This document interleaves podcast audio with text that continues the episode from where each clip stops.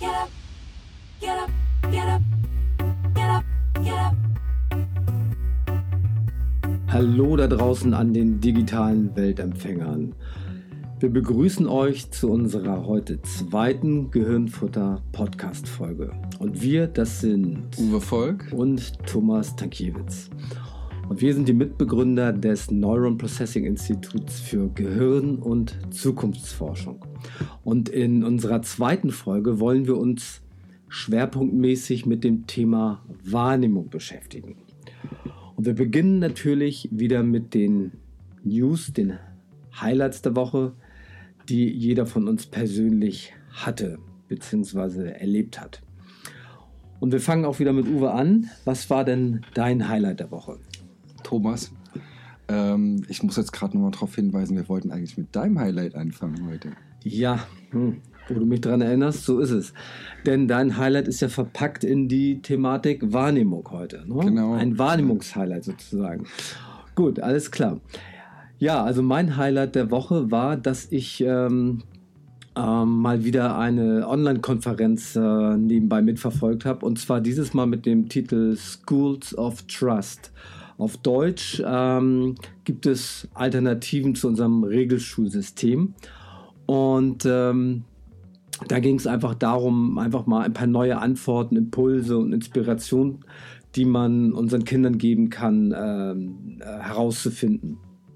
Und äh, zu dem Zwecke wurden eben viele Lehrer, Hirnforscher, Schulleiter, Wissenschaftler, Pädagogen, Autoren, aber auch Eltern von freien Schulen, Freischüler, die aktuell noch an einer freien Schule sind oder diese bereits äh, durchlaufen haben, ähm, interviewt. Und äh, eines dieser Interviews war mit dem renommierten Hirnforscher Professor Dr. Dr. Manfred Spitzer, der selber Vater von fünf Kindern ist. Und äh, darin wurde neben vielen anderen interessanten Inhalten auch der Zusammenhang zwischen positiven Lernerfolgen und der Bildung von Selbstbewusstsein aufgezeigt, was ja auch unser Thema ist, also Bewusstseinsbildung, wozu das Selbstbewusstsein auch mitgehört. Aber eine seiner Hammeraussagen war, dass ähm, er sagte, dass im Prinzip seit 50 Jahren vorliegende Erkenntnisse äh, wie man gehirngerecht äh, Lernvermittlung betreibt, nicht wirklich äh, im Bildungsalltag umgesetzt werden.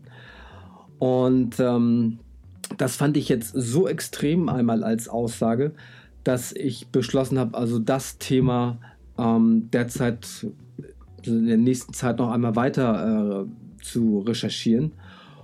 Und ähm, ich will jetzt abschließend hierzu nochmal die, die Fragestellungen, die, die, die, die Punkte, die Theorien, die man dort aufgestellt hat, die man auch äh, nachspielen wollte in der Konferenz noch einmal zum Besten geben. Und zwar, dass ähm, Kinder eigentlich von Natur aus neugierig sind und wissensdurstig sind und eigentlich lernen wollen. Dass äh, Lernen eigentlich am nachhaltigsten durch die Begeisterung geschieht.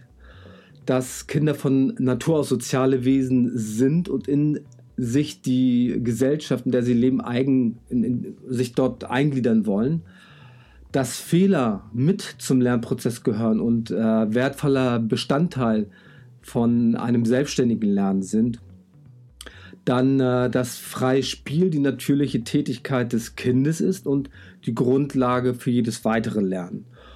Dass äh, soziales Lernen nicht als Vermittlung von Unterrichtsstoff stattfindet, sondern eigentlich äh, in der alltäglichen Interaktion und dass äh, Noten, Klassenarbeiten, Hausaufgaben etc. eventuell gar nicht notwendig sind äh, für den Lernprozess. Und ähm, das alles findet man so in dem Regelschulsystem, ähm, so eben die Theorie im Vorfeld, ähm, nicht wirklich wieder. Und wer sich ähm, für die Konferenz interessiert, das Programm äh, wird auch nachbereitet, einfach in unseren Shownotes äh, auf unserem Blog suchen, beziehungsweise Schools of Trust eingeben im Internet und dann findet man das ganze Thema auch. Okay, kommen wir zu unserem zweiten Hauptpunkt, dem Talk-Bereich, der jetzt in der in den ersten zwei, drei, vier Sendungen noch sehr stark von grundsätzlichen Definitionen zum Thema Wahrnehmung und Bewusstsein geprägt ist. Und ähm, Wahrnehmung ist, wie gesagt, einer der Schwerpunkte der beiden, die wir auf unserer Erkenntnisreise hier, Erkenntnisreise hier tiefer ergründen wollen. Und dieses Mal gehen wir das Thema anders an als äh, letzte Woche das Thema Bewusstsein. Das heißt, diese Woche wollen wir uns erst einmal den, den wissenschaftlichen Definitionen des Themas Wahrnehmung nähern und dann das Thema auch ähm, in unserer Denkfabrik einmal neu denken und äh, die Ergebnisse dann hier im weiteren Verlauf dann zur freien Verfügung stellen. Und das bringt mich dann jetzt wieder zu Uwe und seiner ja, grundsätzlichen Definition von Wahrnehmung aus einer wissenschaftlichen Perspektive mit eben außergewöhnlichen Highlights und auch ein wenig darüber hinausgehend. Uwe. Ja, mein Part.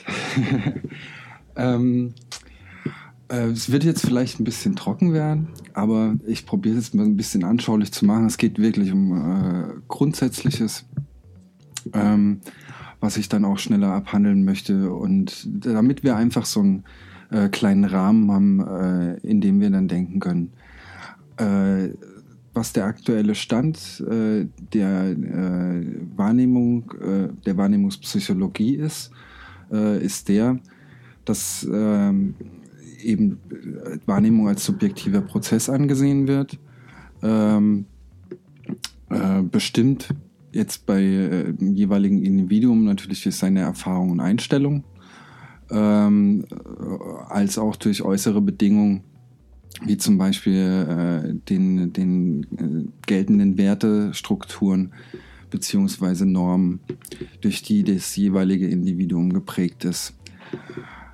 Ähm, bezüglich äh, einer grundsätzlichen äh, Definition von Wahrnehmung ist es so, dass die Wahrnehmungspsychologie äh, nicht nur den Akt äh, der Wahrnehmung selbst, also die, die erste, äh, den ersten Moment als, als Wahrnehmung definiert, äh, sondern Wahrnehmung ist nach Lehrmeinung die Gesamtheit der ganzen Informationsverarbeitung. Also von der Aufnahme über die Auswahl bis hin zur Interpretation und dann auch der späteren Organisation oder einer, einer Reaktion auf das Wahrgenommene selbst. Ähm, die Wahrnehmungspsychologie setzt sich natürlich auch mit Wahrnehmungsstörungen auseinander, äh, was dann auch immer äh, ja, Anlass dazu bietet, äh, zu sehen, was äh, eben an besonderen äh, Möglichkeiten ähm, im Individuum äh, vorhanden ist oder sein kann. Ähm, bezüglich äh, der, der grundsätzlichen Sicht von, von, von den Arten äh, kann man sagen, dass, äh, dass es äh, sechs, sieben verschiedene Formen von Reizwahrnehmung äh, in der Literatur gibt, beziehungsweise zu finden ist. Ähm, wahrscheinlich würden äh, dem äh, Normaldenkenden erstmal äh, visuell, auditiv und äh, gustatorische Wahrnehmung, also Wahrnehmung per Geschmack, äh, einfallen. Äh, was einen großen Bereich angeht, die taktile Wahrnehmung, also auch äh, über Haut, Finger und so weiter. Ähm, ein anderer Bereich oder andere Bereiche sind dann noch einmal die kinästhetische Wahrnehmung, also die Wahrnehmung des Individuums äh, im Raum oder äh, während Bewegung. Äh, es wird auch äh, einigermaßen viel im Bereich der vestibulären äh, Wahrnehmung geforscht. Das äh, heißt, alles, was mit dem Gleichgewichtssinn zu tun hat, kommt davor. Und die, oh, jetzt muss ich vorsichtig sein, dass ich richtig ausspreche, die trigenimale Wahrnehmung, alles, was eben damit zusammenhängt, äh, mit dem Trigeminusnerv. Äh, ja, neben diesen Arten von Wahrnehmung wird in der Wahrnehmungspsychologie oder werden in der Wahrnehmungspsychologie auch noch die unterschiedlichen Wahrnehmungsprozesse unterschieden, ähm, wo wir einmal eben das Ankommen des Reizes äh, am Anfang sehen.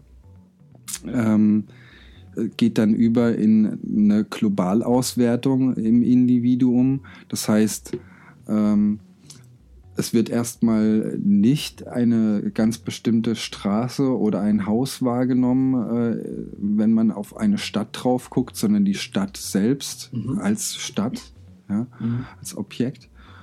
Ähm, die dritte, äh, der dritte Punkt des Wahrnehmungsprozesses, äh, der dritte Schritt äh, wäre demnach dann die Detailauswertung. Das heißt, da wird halt nicht mehr nur die Stadt äh, betrachtet im Prozess, sondern äh, eben die Details, wie zum Beispiel unterschiedliche Straßen und auch äh, was damit zusammenhängt. Und der vierte Schritt im Wahrnehmungsprozess ähm, befasst sich dann äh, ja mit der el elaboratorischen Auswertung. das heißt, wir haben immer wieder schwierige Wörter auszusprechen, Das ja. hat auch eine, eine Fremdwortbremse drin. ne? Äh, Spremse, ja. Bremse. ähm, mit der elaboratorischen Auswertung.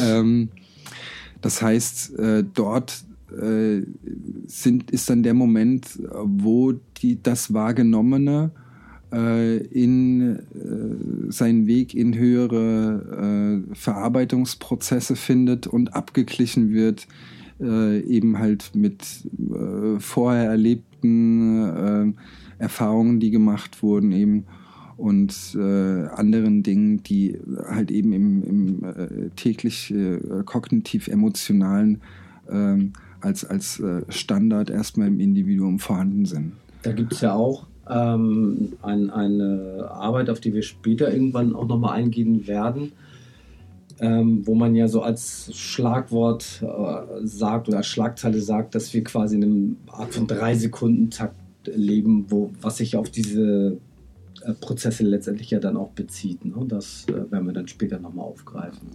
Genau, also das sollte jetzt, was ich äh, eben gerade vorgetragen habe, ähm, einen kleinen Überblick, einen kleinen, einen kleinen Rahmen, ein kleines Orientierungsmuster äh, bieten, um dann auch wirklich, äh, ich würde mal sagen, spezielle Dinge äh, innerhalb des Wahrnehmungsprozesses zu betrachten und äh, natürlich auch Besonderheiten, äh, die uns dann dahin führen, äh, dass wir uns auch einen, einen Rahmen erarbeiten wollen äh, innerhalb äh, der, der ganzen Gedankengänge, die wir auch jetzt äh, bezüglich des Podcasts erstellen.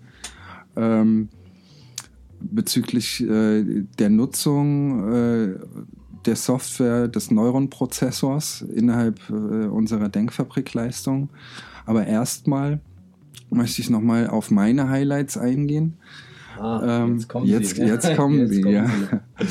ähm, ja, ich habe äh, einfach mal so ein bisschen in meinem äh, eigenen Gehirn gekramt, was da so für mich an besonderen Dingen eben da war äh, in, in, innerhalb der letzten Jahre und was so als, als Spotlight vielleicht einfach äh, mal zu betrachten wäre. Und ähm, als erstes äh, ist mir da der, der Film Rain Man eingefallen und äh, die wirkliche Person, die dahinter steht, Kim Peek. Ähm, da habe ich mir mal ein bisschen was angeguckt und äh, dann mal geschaut, wie das denn mit äh, Schriftmaterial äh, aus Büchern aussieht. Und äh, ich war sehr überrascht, äh, dann doch so konkrete Daten äh, zu finden. Und zwar wird von ihm äh, berichtet, äh, auch im, im, im äh, Forschungskontext, äh, dass er wirklich dazu fähig war, ähm, eine, eine Seite eines äh, Sachbuchs innerhalb äh, von sieben Sekunden Betrachtungsdauer äh, so aufzunehmen, so wahrzunehmen, äh, dass er dann äh, circa 99 Prozent der Inhalte äh, korrekt wiedergeben konnte und das eben nicht, ja, das e- halt eben nicht direkt erst nur danach, äh, sondern äh, auch äh, auf eine Woche oder zwei Wochen äh, später gesehen.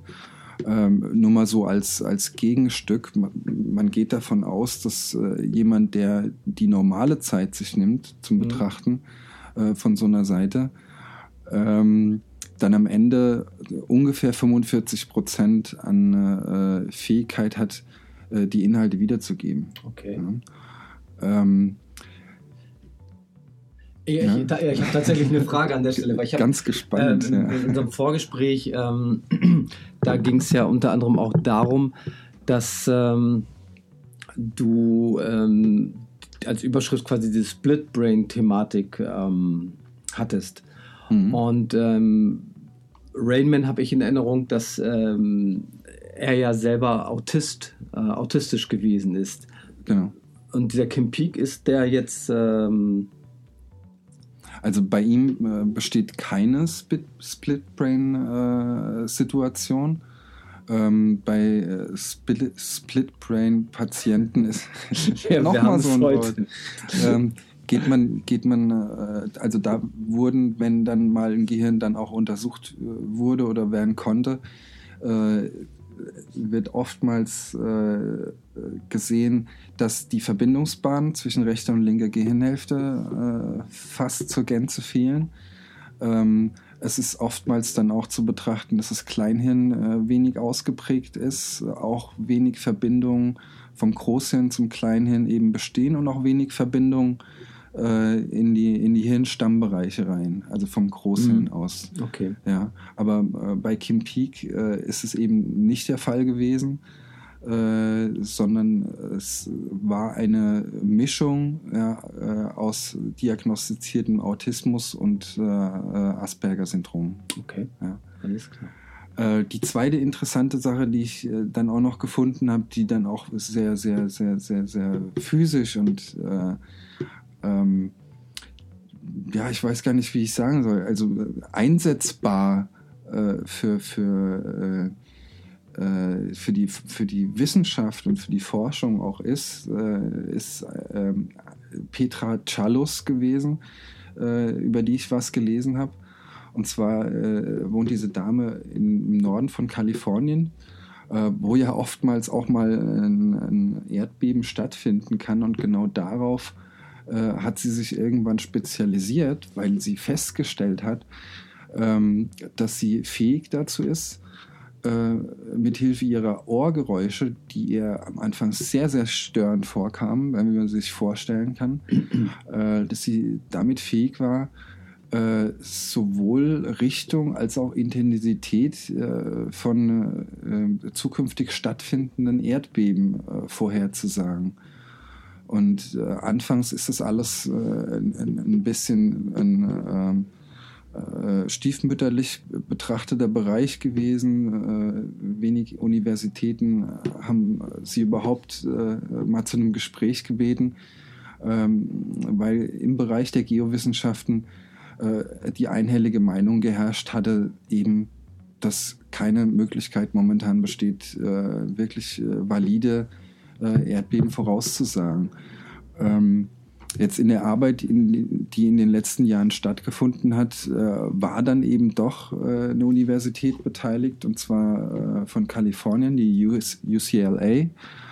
Ähm, ähm, wo dann eben halt auch äh, eine Methode äh, erarbeitet wurde, ähm, äh, in der ein Team von Ohrgeräuschhörern, das hört sich jetzt vielleicht ein bisschen komisch an, äh, dann ihre Daten zusammengelegt haben äh, und wirklich äh, verschiedene Erdbeben dann auch äh, vorausgesagt wurden in diesem Zuge und jetzt auch äh, weiter beforscht wird von den Menschen, die sich äh, dort vor Ort befinden. Ja, Und wenn ich mich recht Also- entsinne aus dem Vorgespräch, war das ja auch so, dass diese, diese Voraussagen ähm, sehr, sehr präzise waren, richtig?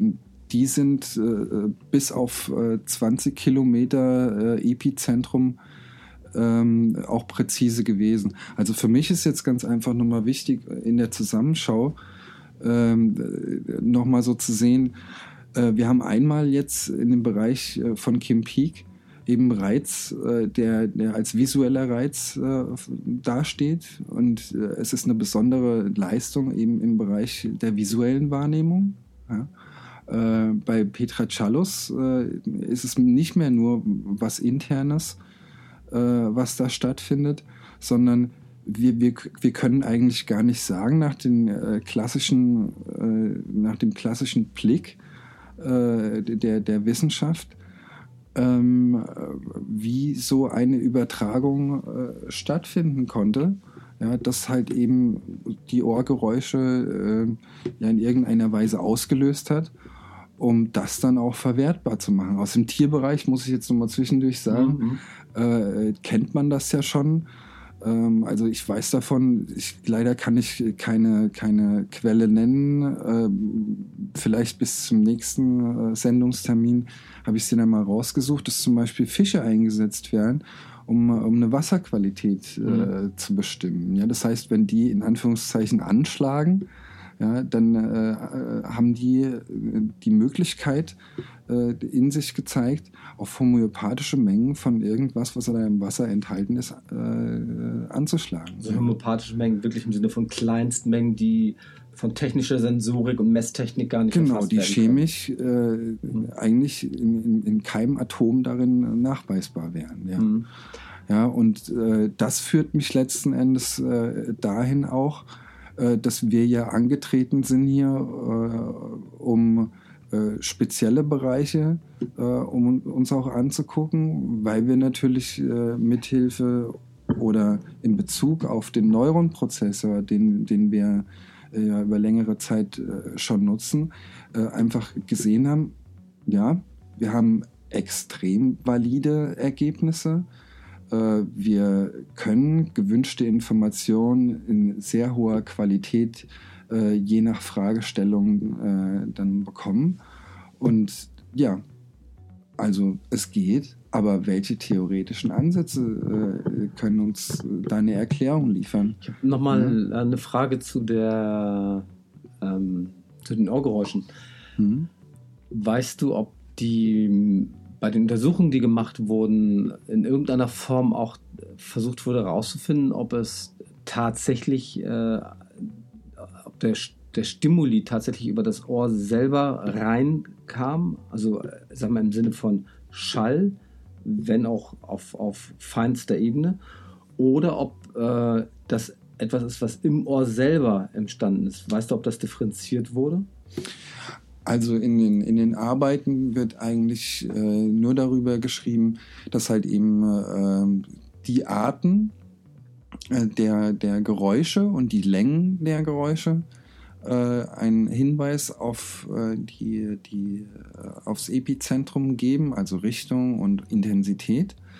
was ich aber auch sagen kann, ist, dass man den Bereich Schallwellen oder ähnliches ausschließen kann äh, weil ich auch weiß, dass äh, ein Erdbeben in Japan, äh, in, in, Hokkaido, glaube ich, mhm. war das, ähm, auch wahrgenommen wurde aus äh, dem Bereich äh, Kalifornien. Mhm. Ja. Das ist ja mal interessant. Also da würde ich mich freuen, wenn du da noch mal ein bisschen tiefer gräbst, dass wir dann vielleicht in ein paar Sendungen da noch mal drauf zurückkommen können. Mhm. Ähm, oder vielleicht, wenn jemand selber halt äh, dort auch mal nachrecherchiert und dort in, in, der Richtung etwas findet, dann uns vielleicht darauf ähm, hinweist.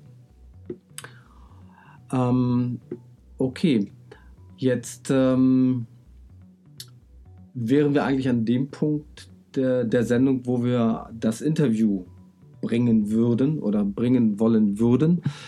Und die, wir hatten ja gesagt in der letzten Sendung, dass ähm, wir für diese Sendung einen Spezialisten, einen im Idealfall deutschsprachigen Spezialisten äh, zum Thema Bewusstsein äh, interviewen wollen mit den ersten Fragestellungen, die aus der ersten Sendung auch hervorgegangen waren.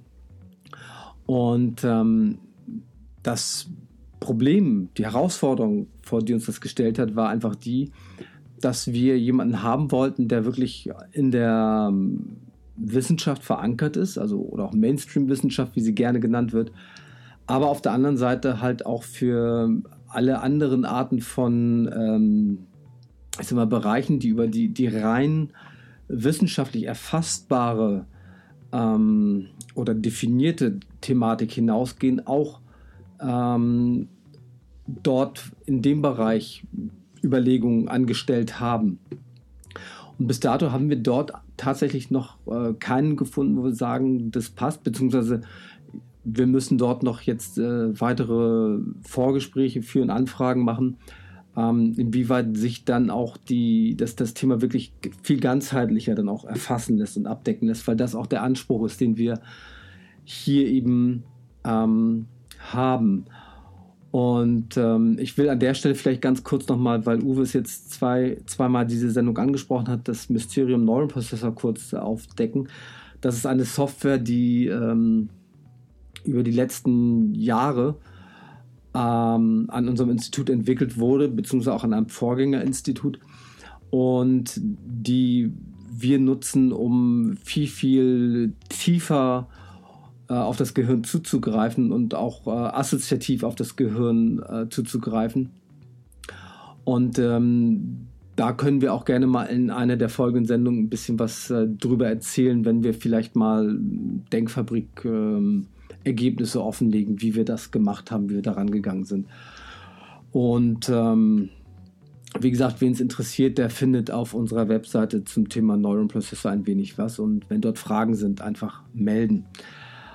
Und ähm, ja, nochmal zurückkommend zum Interview. Also wir bleiben am Ball, wir werden das ähm, machen. Und wir sind auch sicher, dass wir jemanden finden. Und ähm, das gleiche gilt dann natürlich auch äh, für das ähm, Thema Wahrnehmung. Und da wir uns schon der 30-Minuten-Marke nähern, unaufhaltsam, ähm, möchte ich jetzt auch schon zum Resümee dieser Sendung kommen. Das Resümee soll eigentlich immer so ein bisschen ähm, klären, was hat uns die Sendung gebracht äh, auf unserer Erkenntnisreise und mit welchen Fragen gehen wir dann wieder in die nächste Sendung und äh, wer kann uns eben dort auch fachlich noch als Experte zur Seite stehen. Und ähm, ich fange heute mal an mit meinem Resümee, ähm, Gerne, um Uwe noch mal ein wenig wieder zu Atem kommen zu lassen. Ähm, ich meine, klar, wir haben natürlich so ein bisschen immer so Vorgespräche auch, äh, wer was recherchiert hat, und äh, in diesem Fall war es jetzt Uwe, der mal wirklich das Wesentlichste zum Thema Wahrnehmung hier äh, zusammengetragen hat, auch eben halt ähm, so ja, Highlights im Wahrnehmungsbereich, wozu Menschen tatsächlich auch äh, fähig sind. Und ähm, da ist für mich tatsächlich eine der, der Hauptfragestellungen, die sich jetzt auch aus dieser Sendung ergibt, ähm, wie bringen wir das alles tatsächlich ähm, zusammen mit ähm, den Fragestellungen, die mittlerweile auch außerhalb einer, einer reinen Wissenschaftsgemeinschaft diskutiert werden, weil es dort wahnsinnig viel, ähm, ja, ich nenne es jetzt mal Theorien und, und ähm, Behauptungen gibt, die sich aber unglaublich schwierig wirklich äh, greifen lassen. Und wir wollen ja hier versuchen, wirklich sehr, sehr offen äh, an, an das Thema ranzugehen, aber immer mit beiden Beinen auf dem Boden und auch immer mit äh, ganz klaren wissenschaftlichen Ansätzen dabei. Und das ist jetzt so für mich das Resümee, dass das eine echte Herausforderung wird, ähm, auch äh, im, im, Hinblick auf äh, das Aufspüren und Begeistern von entsprechenden Interviewpartnern, ähm, die dann hier tatsächlich auch äh, diese beiden Bereiche mit uns äh, gut ähm, gedanklich begehen können. Das ist so mein Resümee. Was, was wäre deins? Ich habe das Gefühl gerade, Thomas. Dass, ja, Uwe. dass, dass gerade äh, dass, dass gerade äh, jetzt so im, im, im, Vortragen mein Kopf noch mal ein Stückchen weiter aufgegangen ist und äh, dass natürlich so Fragen aufkommen, äh, gerade bezüglich der Highlights, die, die ich genannt habe. Ähm, äh, wo, also was, was schon eine Information sein kann oder welche, welche Wahrnehmungskanäle es eben äh, gibt und, und wie man die dann einordnen kann in, in unser äh, skizziertes Muster. Ja, das ist, äh, das finde ich auf alle Fälle auch sehr spannend. Mhm. Okay. Gut, ähm, zum Schluss ähm, ein kleiner Ausblick auf die nächste Sendung. Und zwar werden wir dann die neu gedachten Fragen zum Thema Wahrnehmung ähm, im Rahmen des von uns bis dahin aufgesetzten Denkfabrikprojektes vorstellen. Und ähm, bleiben natürlich am Ball bei der Interviewpartnersuche, jetzt eben für die Themen Bewusstsein und Wahrnehmung. Wer gerade zuhört und sagt, Mensch, da kenne ich doch jemanden, da weiß ich jemanden, der ist mir aufgefallen, äh, bitte, bitte ähm, gerne einbringen, äh, meldet äh, euch bei uns. Generell gilt das auch für jede Form von Anregungen und Feedback. Und ähm, ja, ich glaube, wir waren am Anfang der Sendung ein wenig holprig äh, und auch ein bisschen äh, fremdwortphobisch. ich glaube, das gehört einfach dazu, weil wie gesagt, wir machen das ja alles live und ungeschnitten direkt von uns zu euch. Und ja, ich würde sagen, bleibt neugierig, seid neugierig und bis zur nächsten Sendung. Uwe, dein Schlusswort. Ja, tschüss auch von mir. Alles klar, bis dahin.